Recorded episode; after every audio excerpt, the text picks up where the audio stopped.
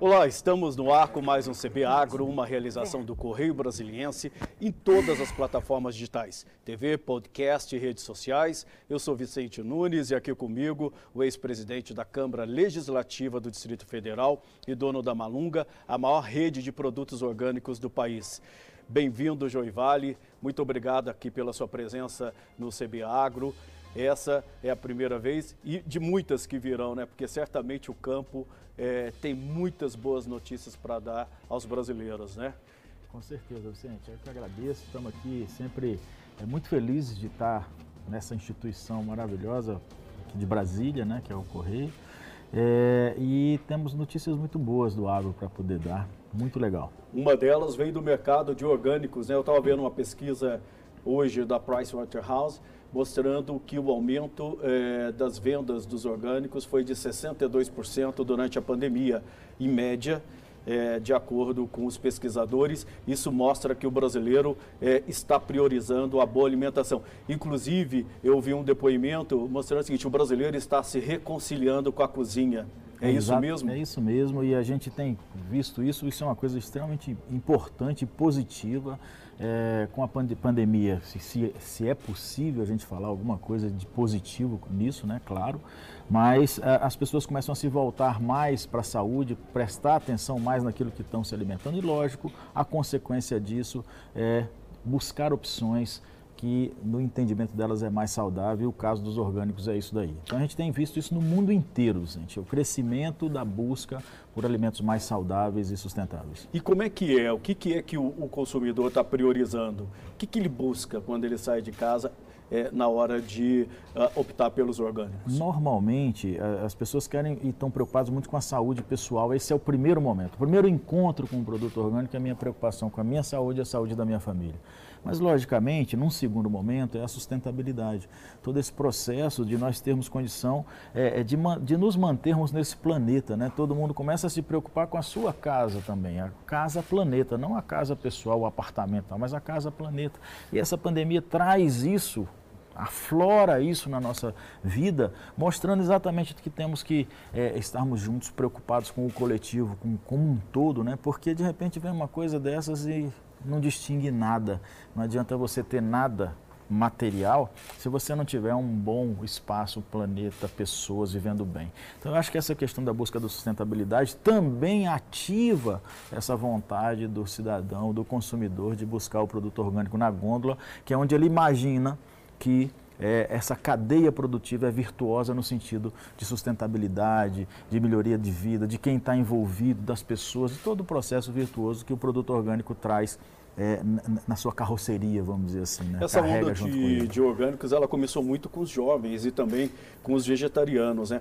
Mas agora é uma coisa difundida, né? Os, os mais velhos embarcaram nessa onda e isso é importante. Com certeza, eu acho que é, é, é uma onda para todos, né? Para todas as classes, vamos dizer assim. Se você for olhar em todos os lugares, a gente tem as pessoas querendo comer de uma forma saudável e, e, e comida que elas saibam a origem, né? Vamos dizer assim, elas saibam de onde vem.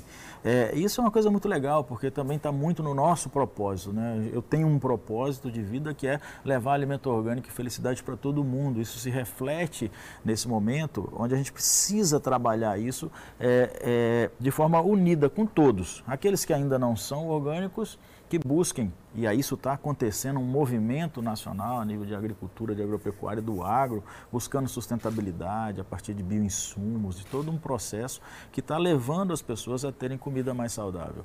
E isso é muito legal. Em todos os lugares que você chegar, tem uma opção de orgânico, é, em preços que possam ser é, acessíveis a toda a população, buscando esse novo mo momento que é o novo normal. Quer dizer, o novo normal comer orgânico em todos os lugares. É, é, é possível hoje é, saber o tamanho desse mercado de orgânicos aqui no Distrito Federal? Sim, claro. É, uma normalidade dentro de perspectiva é que 3% do mercado ele é, é, é, quase que intuitivo de trabalhar. Mas lógico que, lógico que à medida que você vai tendo produtos e esses produtos numa escala começam a ter preços melhores, todo mundo vai buscar consumir orgânico. Se eu tiver numa gôndola de supermercado um produto orgânico e um convencional, uma carne orgânica e uma carne convencional, e as duas do mesmo preço, é lógico que a opção é, é pelo, pelo orgânico. Então, o que a gente vai é, sentir daqui para frente é que é, é, com, a, com a tecnologia, com a qualidade, com o aumento de escala, os preços dos orgânicos devem cair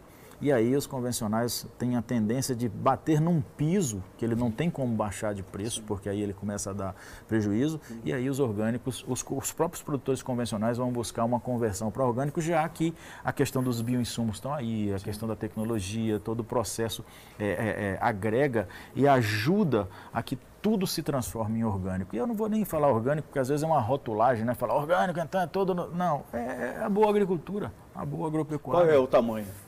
É, quantas toneladas se produz hoje de orgânicos aqui no Aqui no Distrito Federal, em torno de 300 toneladas, 400 toneladas mês. E é possível é crescer pequeno. isso? Muito. Está tá crescendo. Nós estamos, hoje, é, boa quantidade está vindo de fora, de São Paulo, do Paraná. A, a, questão da agroindústria, especificamente, é uma ou duas agroindústrias de alimentos orgânicos que tem no Distrito Federal. O produto que a gente, por exemplo, na rede Malunga, é, vende agroindustrializado, que são muitas coisas, é, todo vem de fora, ainda. Uhum. O que a gente está fazendo agora, nós vamos abrir uma gôndola da agroindústria do Distrito Federal, da pequena agroindústria do Distrito Federal, vamos abrir uma gôndola nas lojas, justamente para incentivar aquele produtor que, se não for orgânico, está num processo de conversão, mas uma agroindústria de pequeno porte, para a gente trabalhar para que as pessoas avancem para esse caminho da sustentabilidade. Quantos por cento é hoje do que é consumido no Distrito Federal é produzido aqui? De ah, orgânico? De fresh, quer dizer, de, de, de, de, verduras, frutas, legumes e verduras, aí 90% do que é consumido aqui é produzido aqui. Agora, é, de agroindústrias é, de outros, aí eu posso lhe dizer que é 5%. E então aí, você que abre que você um espaço enorme. Carne, orgânico? Carnes, leite, é, é, é, grãos, a parte de grãos, né, feijão, arroz, a parte de agroindustrializados como o azeite, óleo, é, gordura de coco. Aí tem, hoje, hoje você tem tudo orgânico, tem tudo na prateleira é orgânico. Então, todo esse processo que é, é, é feito, os pães, biscoitos, sucos, né, vem de fora do Distrito Federal e é uma oportunidade, uma cadeia extremamente interessante de que se faça e se realize aqui no Distrito Federal. Hoje, por exemplo, uma das demandas do país é emprego, né? O, o campo está gerando muito emprego. Essa, esse crescimento do, do, do, mercado de orgânicos, ele está ajudando a sustentar isso, a abertura de vagas? É, isso é uma coisa extremamente interessante. Se eu não me engano, temos dados aí de um aumento de 10 a 12% na, no número de vagas do, do agro. Eu acho que é o momento da gente aproveitar isso, da gente. Nós somos esse Brasil rural, nós somos. Se nós é, um, um dia, uma vez eu estava no processo eletivo e fui estava num comício, né? E eu comecei, o outro candidato se atrasou e eu comecei a conversar com as pessoas e eu perguntei para as pessoas quem aqui já morou no campo.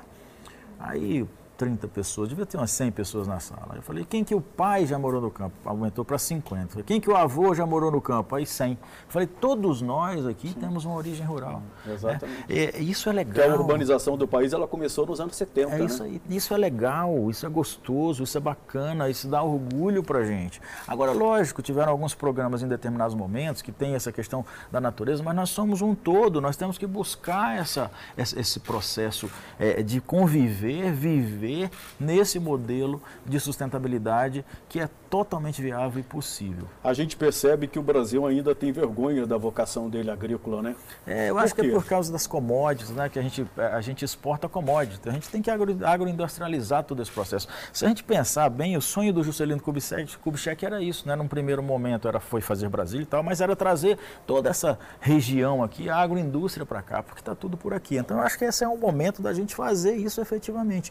Já é, que o governo tem trabalhado nesse sentido, da gente realmente fazer esse trabalho de é, empregar. Aqui nós estamos com 40 milhões de pessoas precisando de emprego no, no nosso país e eu tenho um setor especificamente vocacionado para isso, para esse processo. E eu estou falando para você que é sem derrubar mais um pé de árvore, não precisa mais derrubar nada.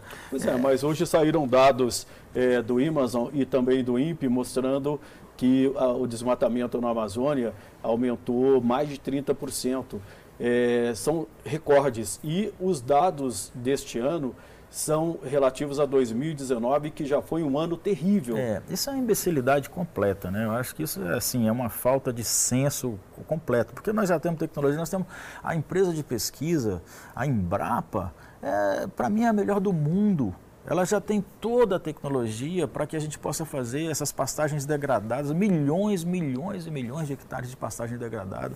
Então, assim, eu acho que essa lógica de, de, de continuar desmatamento é, é, é, desmatamento zero por 50 anos. Não, tem, não precisa mais. E se a gente fizer isso e, e usar 10% dessa pastagem degradada que existe no Brasil, uhum. isso é um programa de governo. Parar com essas bobagens de ficar enfrentando, né? Ah, porque tem que desmatar. Nada. Aí você disso. vê o discurso discurso do ministro Paulo Guedes, ainda de enfrentamento com os investidores americanos, dizendo que os Estados Unidos desmataram.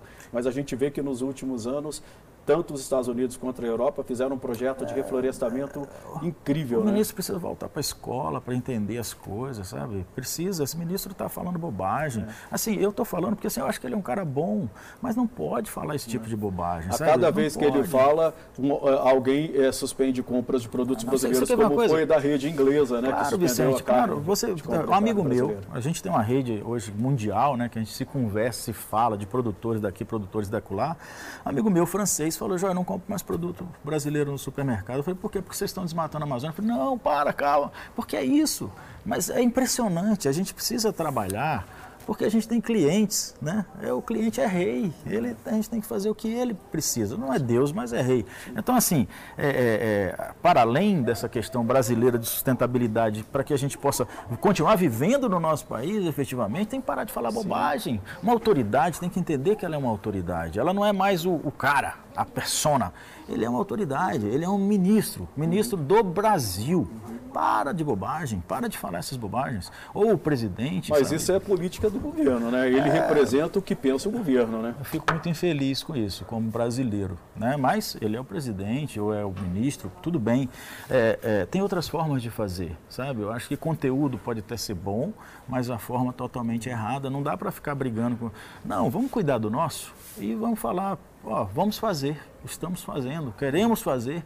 Esse é o nosso objetivo, desmatamento zero. É. Neste momento, estamos assim, estamos crescendo nessa dimensão, que eu acho que é o que o agro está fazendo. O agro, é, tirando uma parte muito é, é, é, radical, nós temos nova geração no campo. Se você olhar aqui no Distrito Federal, a nível de PADEF, você vê uma meninada tocando mulheres as empresas, também, né? mulheres tocando as empresas com outra cabeça, que é o, o normal de evolução. Evoluir, evoluirmos juntos, né? buscando sustentabilidade em todos os momentos.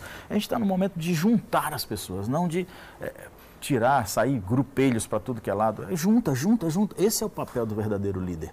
E eu acho que a gente está falhando, a gente não tem A, a ministra Tereza Cristina começou muito mal no, a gestão dela, sobretudo porque ela é, liberou muito o uso de agrotóxico. Né? Ela ficou, inclusive, conhecida lá no, no, no, exterior como a rainha dos agrotóxicos. Mas parece que ela mudou a, é. a, postura dela. Ela conseguiu entender a dimensão do problema, né? Eu acho que isso é a maturidade, sabe? O líder que tem maturidade consegue entender que ele é, precisa tomar outro caminho e não tem problema. Errei, vamos consertar. Não tem problema nenhum falar isso. Isso é o que é legal, essa capacidade de poder entender que foi errado. Não essa coisa da arrogante de dizer nunca erro, não sei. Então a gente precisa, e principalmente as autoridades, o líder que precisa servir as pessoas, entender que ele está a serviço de. Essa é uma coisa importantíssima e a gente precisa entender para escolher essas pessoas, ter maturidade para sair da torcida que torcida é aquela que sai do campo e se mata por causa do, do, processo, né? Sim. Que o goleiro é, é, é, é, herói, mas se ele tomar uma bola que foi mais ou menos, ele vira o fia da, né? Uhum. Então, assim, a gente precisa maturidade. Essa maturidade você tem com a educação. E eu acho que a gente está no campo, né? É, as novas gerações, a partir do processo de educação, de todo esse modelo que a gente tem com a sociedade, a gente está caminhando avançando e essas novas gerações têm trazido isso. E aí a gente tem um setor punjante, né? E se a gente pegar aqui no Distrito Federal a nível de PADEF, nós estamos desemprego zero. Desemprego zero. Imagine uma pessoa. Em meio, com, em meio a pandemia. Em meio a uma pandemia ela. com 40 milhões de desempregados. Sim. Você fala, ah, não tenho ninguém para essa vaga. Por como não tem ninguém para essa vaga? Ah, porque não tem gente. Olha que coisa legal. Então eu acho que esse é o momento de potencializar. Potencializar isso significa não falar essas bobagens que o ministro está falando. Falar assim, vamos atender os Estados Unidos, o que, é que você precisa? Desmatamento zero. Vamos aqui agora botar um hectare e valer por cinco, Sim. com um nível de tecnológico, de produção, com insumos produzidos no Brasil, as rochas sedimentares, os insumos biológicos. Esse é o avanço, é isso, é isso que eu queria falar com você é, sobre essa legislação dos bioinsumos. O que, que isso representa? Olha, eu acho que isso é uma abertura de porteira, vamos dizer assim. É uma abertura de porteira para que a gente possa avançar em escalar a produção sustentável e orgânica no nosso país. Né?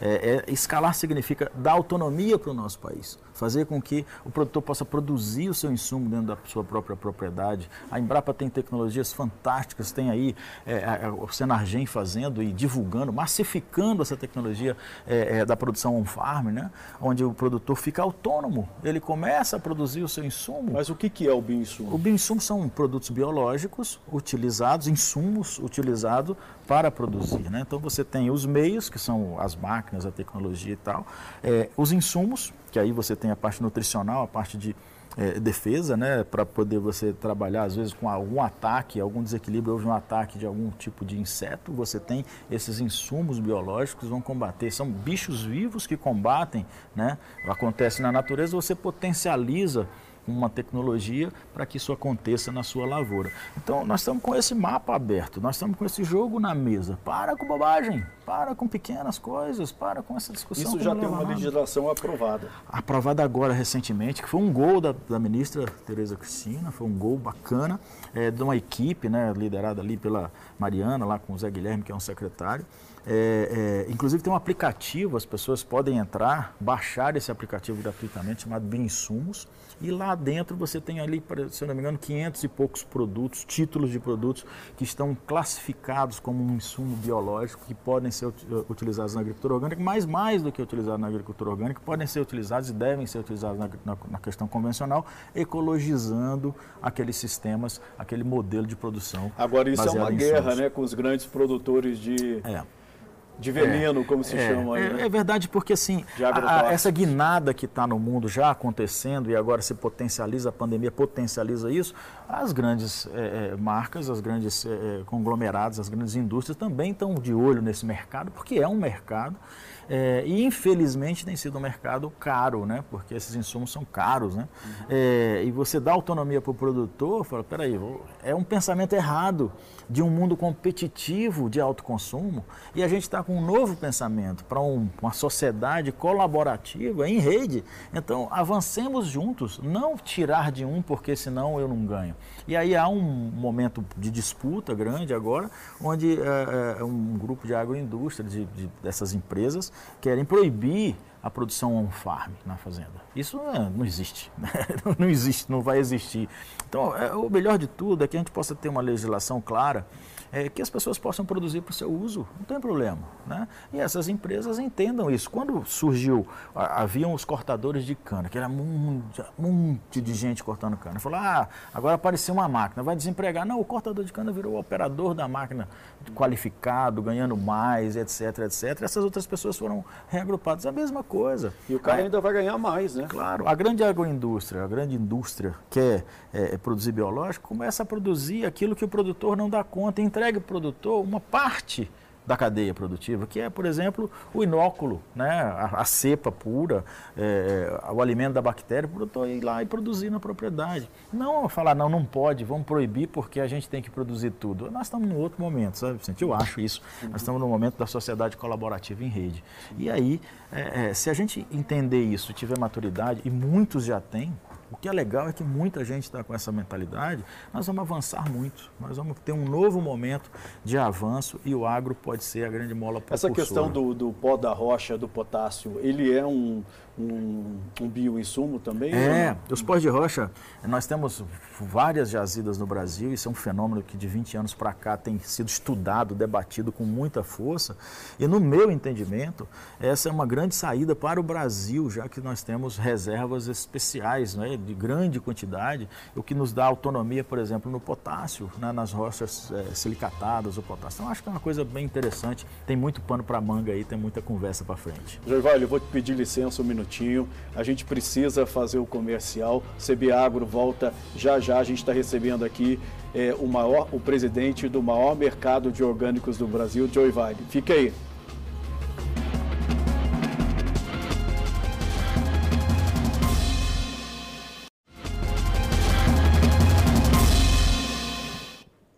Olá, estamos de volta com o segundo bloco do CB Agro, que hoje recebe o presidente do maior mercado de orgânicos do Brasil, o Malunga, Joey Vale. Joey, que também foi presidente da Câmara Distrital. Joey, eh, eu queria entrar, é, usar, é, justamente puxar pelo fato de você é, ter comandado a Câmara Distrital e tratar de um tema que a gente tem percebido muito aqui no programa quando a gente conversa com produtores, que é a questão da titularidade de terra. É, muitos reclamam, é, reclamam que, tão, que estão esperando por mais de 50 anos essa titularidade. Por que essa demora?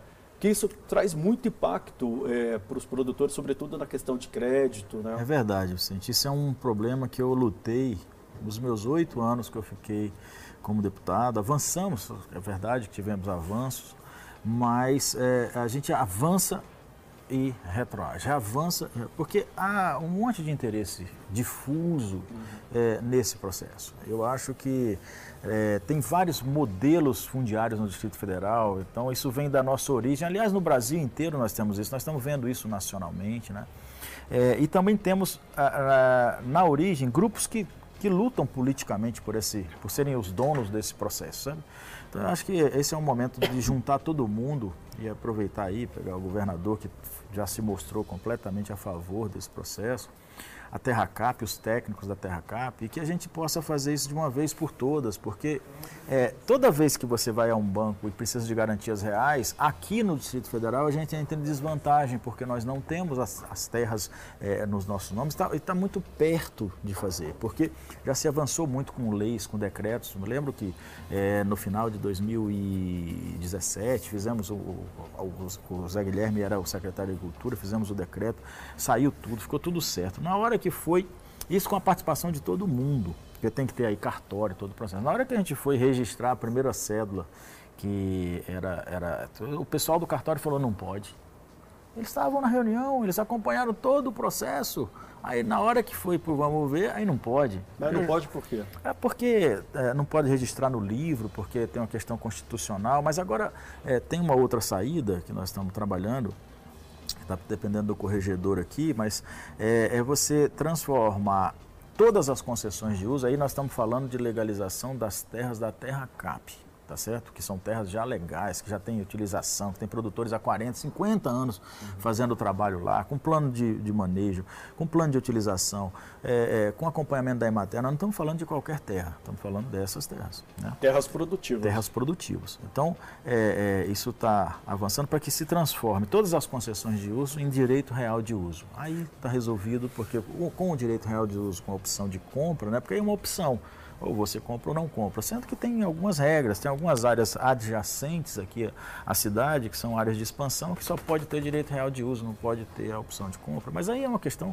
De, mas aí você não favorece o produtor e estimula a grilagem. Né? Claro. Né? A grilagem no Brasil, em Brasília e mesmo no Brasil corre solta. Claro, sabe por quê? Porque é tudo ilegal. O ilegal você não fiscaliza, você não sei o quê, papapá, e você deixa. Então, assim, é, é, é, é duro porque você tem é, o, o, modelo de democracia representativa que nós vivemos, é, ele está em transição. Né?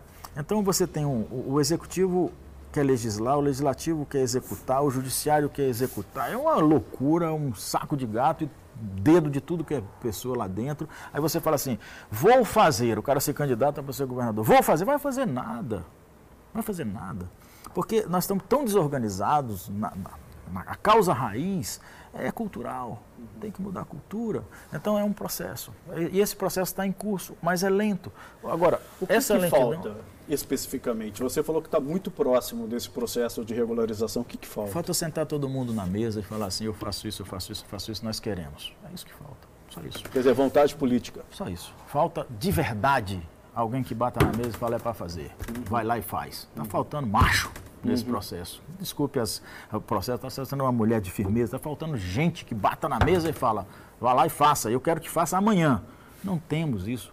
Tem que ter um governador que tenha esse processo, ou uma governadora, ou alguém, presidente da Terra Cap, que pegue isso debaixo do braço. Eu tentei fazer isso mas tinham tantas amarras anteriores, agora não tem mais amarra. Tem que chegar o chefe do executivo lá e falar, é para fazer amanhã. Uhum. E aí vamos ver o que, é que, vai acontecer. Pois é, porque acaba que fica, dificulta essa questão do crédito, é, que é fundamental né, para o plantio, para a colheita. Vicente, Como é que está essa eu, questão do crédito? Eu posso dizer para você assim, olha, eu, eu fiz de tudo, já fui em todos os lugares. Conversamos com 352 pessoas. Rapaz, é impressionante como é que é, esse modelo que a gente vive é, é, de máquina emperrada, sabe? Os tempos são diferentes. Burocracia, sabe? né? Quando eu boto uma semente no chão e tem água, ela germina e cresce. Não uhum. volta, eu não posso falar, para a semente, ela não vai voltar. Você entendeu? Então os tempos são diferentes, o processo da burocracia é, é muito ruim. E os grupos que se debatem, começa a estar aquela confusão. Eu tô, eu acho assim, eh, eu falei para um amigo meu, agora eu sou espectador e torcida. Quero que dê certo. O que, é que precisa de mim para dar certo? Isso vou fazer a minha parte. E vou plantar minhas sementes e vou acompanhar a minha semente lá no campo. Então, eu acho que esse é um processo que vai acontecer. E crédito? A, a tem, tem, tem, dinheiro hoje tem, disponível? Tem, tem recurso disponível, acho que está. É, e é uma coisa que eu acho que o governo está acertando e precisa acertar mais. O governo precisa botar dinheiro na mão de quem produz, sabe? E, e de quem consome. Eu acho que essa, essa questão da, da, dessa ajuda de 600 reais tem sido muito importante para o país. É um momento importante de botar é, dinheiro na mão dos empresários que são produtores. Bota dinheiro na mão. Ah, mas não sei. Bota dinheiro na mão porque ele emprega, esse emprego gera receita, essa receita gera consumo, esse consumo volta. Agora, como é que eu vou resolver para frente? Aí os economistas são mestres nesse processo de resolver para frente. Mas agora, neste momento, é legal. E aí nós temos o crédito, tá certo? Acho que o BRB tem feito um bom trabalho. Acho que o BRB tem feito um bom Porque trabalho. era tudo muito concentrado no Banco do Brasil, né? Sim. Hoje você já tem uma é, claro, capilaridade claro. maior, né? O Distrito você tem Federal. as cooperativas. Isso. Né?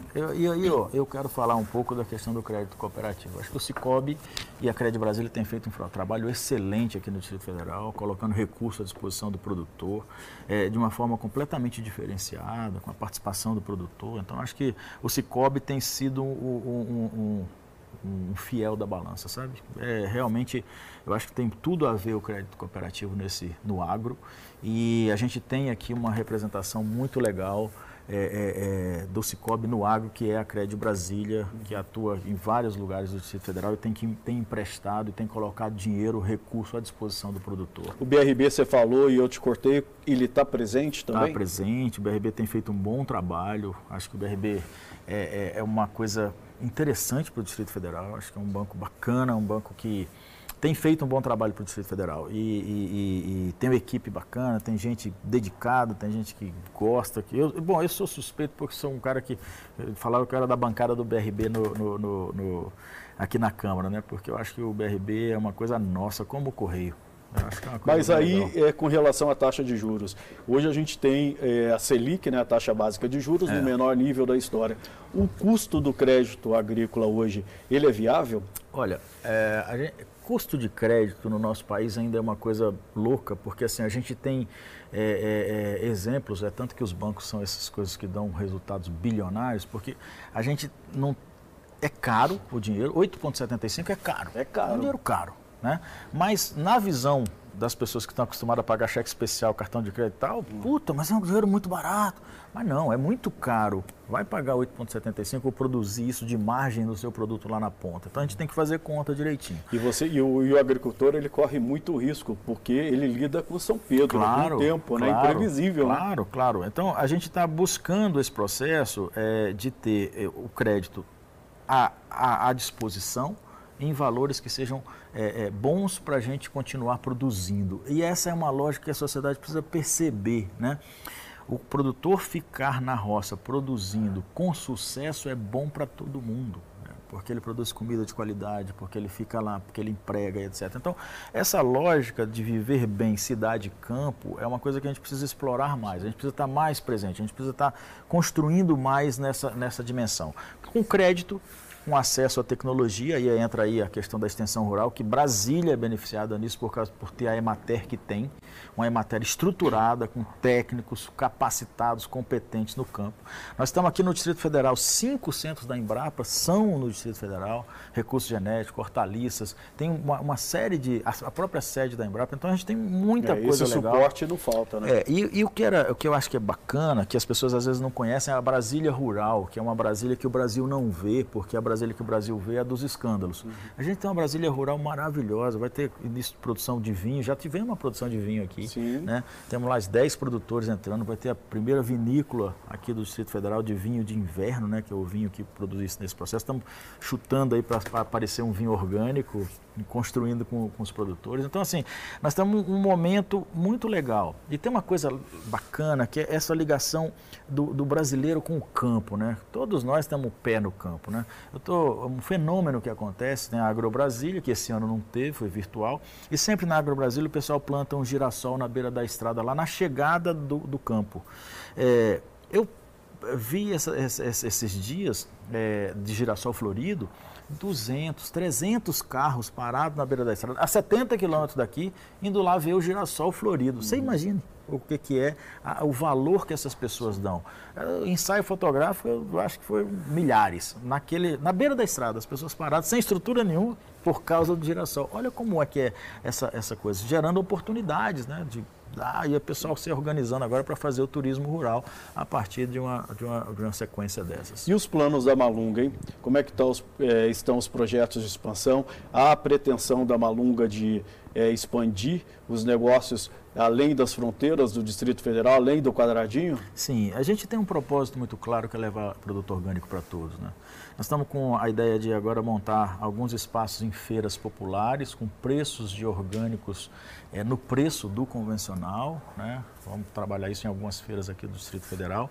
É, o nosso plano de expansão é bem robusto, nós devemos estar montando mais três ou quatro lojas. Vocês têm quantas lojas aqui Nós estamos com cinco lojas, abrindo a sexta loja agora na 113 Sul, devemos estar abrindo a sétima loja ali na 307 vamos expandir para os principais locais aqui do Distrito Federal, até 10 lojas. É, devemos ir para Goiânia e São Paulo. Essa Goiânia, é a ideia. São Paulo. Goiânia, Goiânia e São Paulo. São Paulo agora é, foi adiado em função da pandemia, mas o primeiro semestre do ano que vem nós devemos estar é, abrindo a primeira loja lá em São Paulo e algumas lojas em Goiânia. Isso tudo na esteira desse crescimento do, do mercado de orgânicos, né? É, dessa é, esse, preferência do brasileiro esse, né? É, esse, alimentação saudável. Na, na, realidade, a gente já tinha esse projeto desde o primeiro momento, mas logicamente com esse momento agora de, de, de é, conscientização, isso potencializa um pouco o nosso trabalho. Joivale, Gostaria muito de agradecer a sua presença aqui no CB Agro. Infelizmente o nosso tempo acabou, senão a gente tivesse mais um pouquinho, assunto não falta para falar. claro, Vicente. Do, do, do campo, né? Sim. Mas fica para uma próxima. É, o CB Agro fica por aqui. É, Lembre-se, se você puder, fique em casa, use máscara. Até a próxima. Tchau.